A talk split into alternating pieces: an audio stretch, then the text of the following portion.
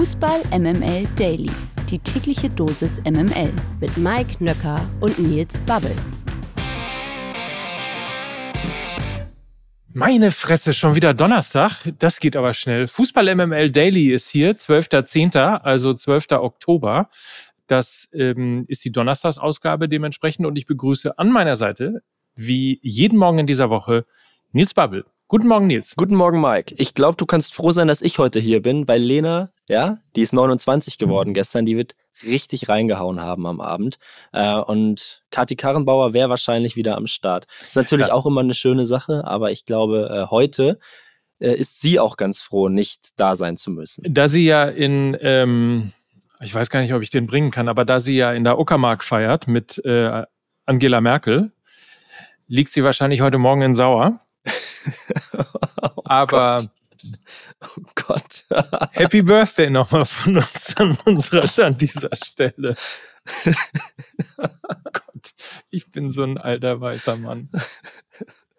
Warum lache ich eigentlich? Ja, weiß ich auch nicht. Auch das noch. Borussia Dortmund hätte im Laufe dieses Jahres offenbar die Chance gehabt, Granit Xhaka und Victor Boniface zu verpflichten. Zumindest berichtet das die Sportbild. Mittlerweile liefert das Duo ja Woche für Woche beim Tabellenführer Bayer Leverkusen ab. Boniface wurde dem BVB demnach im vergangenen Winter über einen Unterhändler angeboten. Klingt auch äh, richtig seriös. Mhm, ähm, super seriös. Die, die, Dortmunder lehnten aber unter anderem wegen der Genesung von Sebastian Aller ab. Im Sommer schlug Leverkusen dann zu und zahlte 20,5 Millionen Euro für Boniface an Saint-Gilloise. Und die BVB-Bosse hätten außerdem auch über eine Xhaka-Verpflichtung diskutiert, sich aber letztlich aus finanziellen Gründen dagegen entschieden. Xhaka wechselte vor wenigen Monaten dann für 15 Millionen Euro vom FC Arsenal nach Leverkusen. Im Gegenzug verpflichtete Dortmund dann Felix Metscher für 30 Millionen Euro vom VfL Wolfsburg. Wenn man das jetzt erstmal so liest, dann könnte man meinen, dass sich der BVB da Stand jetzt etwas verkalkuliert hat, oder? Genau, Stand jetzt. Hast du ja richtig gesagt. Ähm, die Saison ist noch lang. Insofern, ähm, wer weiß, wie sie sich noch weiterentwickelt. Und ähm, man muss natürlich fairerweise auch dazu sagen, dass insbesondere Granit Xhaka jetzt nicht zwingend in das ähm, Raster hineingerät und hineinfällt, nachdem Borussia Dortmund eigentlich seine Spieler aussucht. Und ähm, dementsprechend ist ja immer der Versuch auch da, eben Geld zu investieren, dass man idealerweise ja, also in junge Spieler zu investieren, dass man dann idealerweise irgendwann nochmal maximieren kann und dann eben einen weiteren Transfererlös da rausholen kann. Das ist natürlich das Gegenteil von Granit Xhaka. Ähm, aber nichtsdestotrotz, also aus äh, genesungstechnischen Gründen bei Aller ähm, kann ich natürlich nachvollziehen, dass sie wegen Boniface abgesagt haben. Äh, in der Tat, das mit dem Unterhändler, das klingt irgendwie wahnsinnig seriös. Aber man muss auch ehrlicherweise mal äh, die Kirche im Dorf lassen. Ich glaube, es gibt wahnsinnig viele Spieler, die schon mal bei irgendwelchen Vereinen in irgendeiner Form gehandelt wurden, wo sich der Verein dann ähm, für jemand anders entschieden hat. Das passiert. Ähm, manchmal geht's gut, manchmal geht's schlecht. Also ich würde da eher entspannt sein und wer weiß, wie viel eigentlich dahinter steckt. Also was ich nicht machen würde, sei denn du siehst das anders, jetzt herzugehen und ähm, Sebastian Kehl und die äh, Führung bei Borussia Dortmund dafür zu blamen, dass äh, Chaka und Boniface gerade so super spielen und möglicherweise auf dem Zettel gerade ein bisschen besser sind als ähm, Felix Metscher und wenn man da muss man ja Füllkrug dagegen setzen. Ähm, das ist ja das, was zusätzlich dann im Sturm bei Borussia Dortmund getan hat. Also ich finde es ein bisschen schwierig bis billig. Ich als angehender Populist äh, hatte da natürlich auf eine, auf eine andere Antwort äh, gehofft, Mike. Ja, da hatte ich mir so ein bisschen erhofft, dass du jetzt sagst, ja, Sebastian Kehl muss weg, muss weg. Und äh, Borussia Dortmund spielt auch einen äh, wahnsinnig scheußlichen Fußball. Also äh, Edin Terzic muss auch weg, nur Fehler weg. wurden gemacht und so weiter. Äh, ich glaube, ja, anders als die Unterhändler hast du da recht seriös agiert. Und äh, leider muss ich dir dann, um jetzt kurz äh, ernst zu bleiben, muss ich dir dann natürlich zustimmen. Äh, total richtig. Hätte man das alles gewusst mit Boniface, da hätten auch ganz andere Clubs wahrscheinlich noch zugeschlagen im, im Sommer.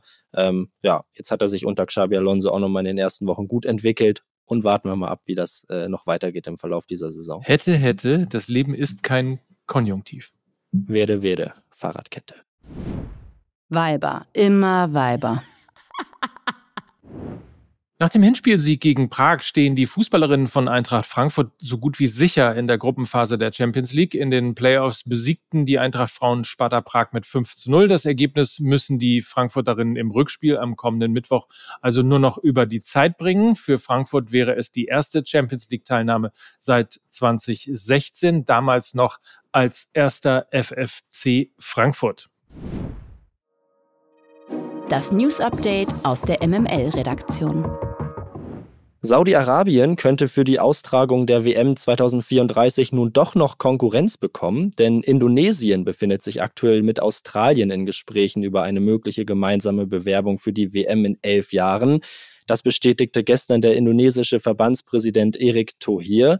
Auch Malaysia und Singapur bekundeten laut dem Verbandspräsidenten ihr Interesse, sich gemeinsam mit Indonesien für die Austragung der WM zu bewerben. Die Frist bis zum 31. Oktober habe die Gespräche nochmal zusätzlich beschleunigt. Ja, Indonesien. Ne? Der indonesische Fußball hatte im vergangenen Jahr für Schlagzeilen gesorgt. Bei einer Massenpanik in einem Stadion auf Java kamen mindestens 135 Menschen ums Leben. Dazu entzog die FIFA Indonesien im März die U20 WM. Vorausgegangen waren damals Proteste gegen die Teilnahme Israels. Und wenn wir diese ganzen Schlagzeilen rund um die WM 2034 so lesen, dann hat man so ein bisschen das Gefühl, dass diese Weltmeisterschaft unter keinem guten Stern steht, oder? Zumindest unter einem schwierigen. Also die Region, in die es zu gehen hat, das ist ja die Auflage der FIFA. Ähm, da gibt es natürlich viele Konfliktherde, ohne Frage, und viele auch äh, teilweise eben fragwürdige Länder, ähm, was den Umgang mit Menschenrechten und mit äh, westlichen Werten angeht. Äh, insofern ja, wird es wahrscheinlich irgendwo äh, ein Kompromiss sein, vielleicht auch nicht. Ich meine, woran wir uns auf jeden Fall gewöhnen müssen, ähm, das wissen wir ja nicht erst seit Katar oder seit eben auch im arabischen Raum relativ viele Länder eben den Sport und den Fußball insbesondere für sich entdeckt haben als Marketingplattform. Da wird vielleicht der ein oder andere noch auf die Idee kommen, ähm, vielleicht doch noch seinen Hut in den Ring zu werfen. Singapur, Malaysia, ähm, das klingt alles äh, schwer danach. Also ich bin mal gespannt, wie es weitergeht, aber grundsätzlich kein guter Stern. Ein Schuss, ein Tor, die Werbung. Wir begrüßen einen alten Bekannten, nämlich Jobrad. Hello again, sc.jobrad.org. Das ist eure Adresse für Nachhaltigkeit, für Mobilität, für Fahrräder, Lena, für, für einfach individuell, ich sag mal, die Mobilitätswende selber zu machen. Ja, und vielleicht ist dem einen oder anderen Jobrad auch schon mal ins Auge gesprungen, denn Jobrad ist Hauptsponsor des SC Freiburg. Also zwei Freiburger Originale sind da zusammengekommen und sind schon lange Profis in Sachen Nachhaltigkeit. Und du kannst dir bei Jobrad eben dein Traumrad als Dienstrad aussuchen und dabei äh, echtes Geld sparen. Alle Infos findest du bei deinem Arbeitgeber oder eben auf sc.jobrad.org. Und ich sag mal so, du kannst dann eben dieses Jobrad aber nicht nur auf dem Weg zur Arbeit nutzen. Nein, du kannst es natürlich auch in deiner Freizeit nutzen. Du kannst damit irgendwie deine Gesundheit auf Vordermann bringen. Du kannst dich fitter machen, Ausdauertraining. Ins Stadion fahren. Ins Stadion fahren. Und ich sag mal so, Na? wir haben ja schon das ein oder andere Mal hier über Christian Streich gesprochen. Ich habe gesagt, er ist so ein bisschen der glitzernde Panini-Sticker in der Trainerwelt des modernen Fußballs. Und er ist auch Vorreiter in Sachen Nachhaltigkeit, denn er nutzt sein Fahrrad ziemlich häufig, nicht nur um irgendwie zum Training zu fahren, sondern tatsächlich nimmt er das auch teilweise mit auf Auswärtsfahrten, um dann irgendwie, ja, die jeweilige Stadt dann mit dem Rad zu erkunden. Also auch Christian Streich ist in dieser Sache Vorreiter und wir unterstützen natürlich die Mobilitätswende und das Thema Nachhaltigkeit und deshalb freuen wir uns sehr, dass Jobrad unser neuer Partner ist und von daher fühlt euch animiert dazu, da einfach mal vorbeizuschauen auf sc.jobrad.org oder informiert euch einfach bei eurem Arbeitgeber, ob sie vielleicht auch sowas anbieten wie Jobrad und dann könnt ihr euch eben ja bis zu 40 Prozent günstiger als eben ein Fahrrad zu kaufen, einfach ein Fahrrad leasen. Ist doch toll. Fantastisch. Die Lage der Liga. Bei Werder Bremen läuft es in dieser Saison ja noch nicht wirklich rund. In sieben Spielen konnte Werder nur zweimal gewinnen. Die restlichen fünf Partien wurden allesamt verloren. Auch im DFB-Pokal flogen die Bremer bereits in der ersten Runde raus. Und trotzdem ist das Vertrauen in Ole Werner nach wie vor riesengroß. Werders Manager Frank Baumann hat Werner nun nochmals den Rücken gestärkt. Der Trainer sei gar kein Thema und werde auch in Zukunft kein Thema sein. Man sei überzeugt von ihm, und das sagte Baumann dann eben gegenüber der Sportbild. Die beiden kommenden Gegner heißen Borussia Dortmund und Union Berlin. Wenn es schlecht läuft, hat Werder also auch nach neun Spieltagen nur sechs Punkte auf dem Konto. Und ähm, da ist natürlich die große Frage, ob die ausgesprochene Jobgarantie für Ole Werner dann nicht vielleicht etwas vorschnell um die Ecke gekommen ist. Ja, also ich bin grundsätzlich überhaupt kein Freund davon, immer vorschnell die Trainer zu wechseln. Allerdings finde ich es auch in solchen Situationen, wenn es sportlich mal nicht so läuft, ist schwierig, auch dem Trainer jedes Mal eine Jobgarantie äh, zu geben. Das hat Frank Baumann übrigens bei Florian Kofeld auch immer wieder getan. Das letzte Mal dann vor zweieinhalb Jahren, da hat es dann ungefähr noch vier Wochen gedauert, bis Kofeld weg war. Da kam dieser Trainerwechseleffekt auch wahrscheinlich zu spät. Werder ist abgestiegen. Jetzt, man muss die Kirche auch hier im Dorf lassen. Es ist noch früh in der Saison. Nichtsdestotrotz habe ich so ein bisschen das Gefühl, dass der Trainer gar nicht das Problem ist. Ich sehe da die Schwierigkeiten eher im Kader bei Werder. Also der Star-Neuzugang Nabi Keita, der zum ersten Mal am vergangenen Wochenende dann endlich in der Startelf stand, wird jetzt wieder einige Wochen fehlen. Dazu dann noch äh, ja viele Personalsorgen in der Abwehr. Ich habe da einfach gerade so das Gefühl, dass es kein Trainerproblem, sondern eher ein Spielerproblem ist. Und dass Marco Friedel nach dem Spiel gegen Hoffenheim sagte, man sei einfach zu doof, war auch keine Kritik am Trainer, sondern natürlich eine Kritik an der eigenen Mannschaft. Denn wer in der Nachspielzeit den Ausgleich schießt ähm, und dann noch den Gegentreffer zum 2 zu 3 kassiert im eigenen Stadion, der ist schlichtweg zu doof und da kann sonst wer an der Seitenlinie stehen. Ähm, das hat die Mannschaft zu verantworten. Und ähnlich sehe ich das eigentlich bei bei den restlichen sechs Partien auch. Ähm, Ole Werner für mich immer noch der richtige Mann. Diese vorzeitigen Jobgarantien finde ich allerdings immer ein bisschen schwierig. Ja, also man muss mal dazu sagen, also schwierig finde ich es jetzt im Fall von Ole Werner tatsächlich so langsam auch, denn ähm, man kann jetzt sagen, man ist früh in der Saison, ohne Frage, ist man. Aber man kann auch, wenn man die Rückrunde der letzten Saison ähm, mit hinzuzieht, einen klaren Trend ablesen, was ähm, die Performance von Ole Werner als Trainer bei Werder Bremen äh, angeht. Ähm, Im Grunde genommen ist Werder nur deshalb in der Liga geblieben, weil man eben eine so erfolgreiche Hinserie gespielt hat, aber eine katastrophale Rückserie. Insofern, das zieht sich alles schon ein bisschen länger hin als äh, nur diese sieben Spieltage in einer frühen Saison. Also ich weiß nicht, wie es intern gehandelt wird, aber ich finde, man könnte den Druck schon mal ein wenig erhöhen. Verlierer des Tages. Das ist heute der Juventus-Profi Nicolo Fagioli. Der italienische Fußballverband hat nämlich Ermittlungen gegen den italienischen Mittelfeldspieler wegen möglicher Sportwetten eingeleitet. Fagioli wird verdächtigt, unter verschiedenen Identitäten Wetten auf illegalen Websites platziert zu haben. Ihm drohen jetzt eine dreijährige Sperre und eine Geldstrafe von 25.000 Euro. Juventus kommt also weiterhin nicht zur Ruhe. In der letzten Saison musste der italienische Rekordmeister schon einen Abzug von zehn Punkten wegen eines Betrugsskandals hinnehmen. Letzten Monat wurde dann noch Paul Pogba wegen Dopings gesperrt. Nun gibt's dank Fagioli neun Wirbel. In der vergangenen Spielzeit wurde der Italiener sogar zum besten U23-Spieler der Serie A gewählt und lief sogar einmal für die italienische Nationalmannschaft auf. Was ich da immer nicht so ganz verstehe, die Gehälter dieser Profis sind ja wirklich so strukturiert, dass du eigentlich dein Glück nicht mehr von Glücksspielen abhängig machen musst. Warum macht der Junge das? Der hat ja wirklich eine riesen Karriere vor sich. Das ist einfach unverständlich. Die Sucht, die ja. Sucht. MML International.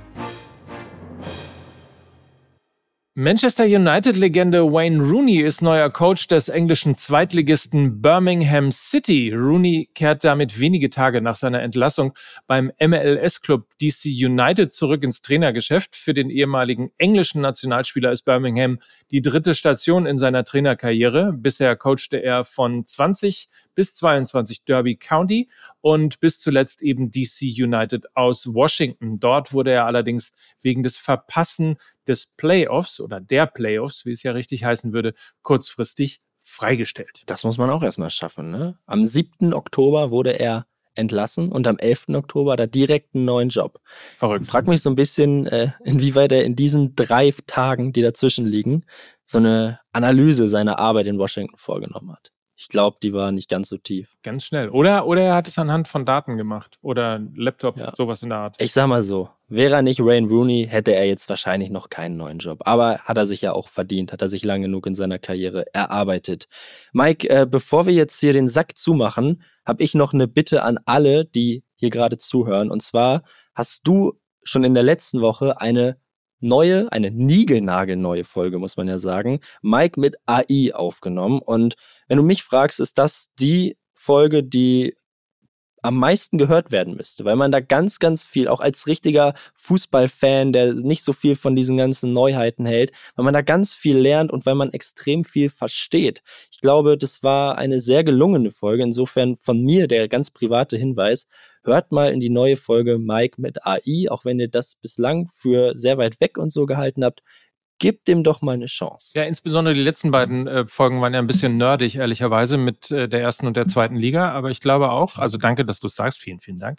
Mhm. Äh, ich glaube auch, die ist klasse, weil sie auch eben in ganz unterschiedliche Bereiche reinguckt, auch ein bisschen international ist, Spieler bewertet, Kader aufstellt und ähnliches. Also ähm, ich würde mal sagen, wir kommen der Sache so langsam näher. Ja, auf jeden Fall. Und äh, genau, hinterlasst da auch immer gern Feedback, schickt uns das bei Fußball MML, bei Twitter, bei Instagram, äh, wo auch immer ihr uns da findet. Und jetzt, Mike, verbleibe ich äh, mal wieder mit freundlichen Grüßen. Ich freue mich, dass ich morgen nochmal hier mit dir am Start sein kann. Dann natürlich mit dem Blick auf das anstehende Länderspiel der deutschen Nationalmannschaft gegen die USA äh, und allem weiteren. Mal gucken, vielleicht gibt es ja noch einen weiteren Bewerber äh, für die WM. Wir haben das im Blick hier. Bestimmt. Ja, Schön, dass du da warst und äh, schön, dass ihr zugehört habt. Habt einen feinen Tag und dann hören wir uns morgen wieder. In diesem Sinne, bis denn. Mike Nöcker und Nils Babbel für Fußball MML. Tschüss. Ciao. Dieser Podcast wird produziert von Podstars bei OMR.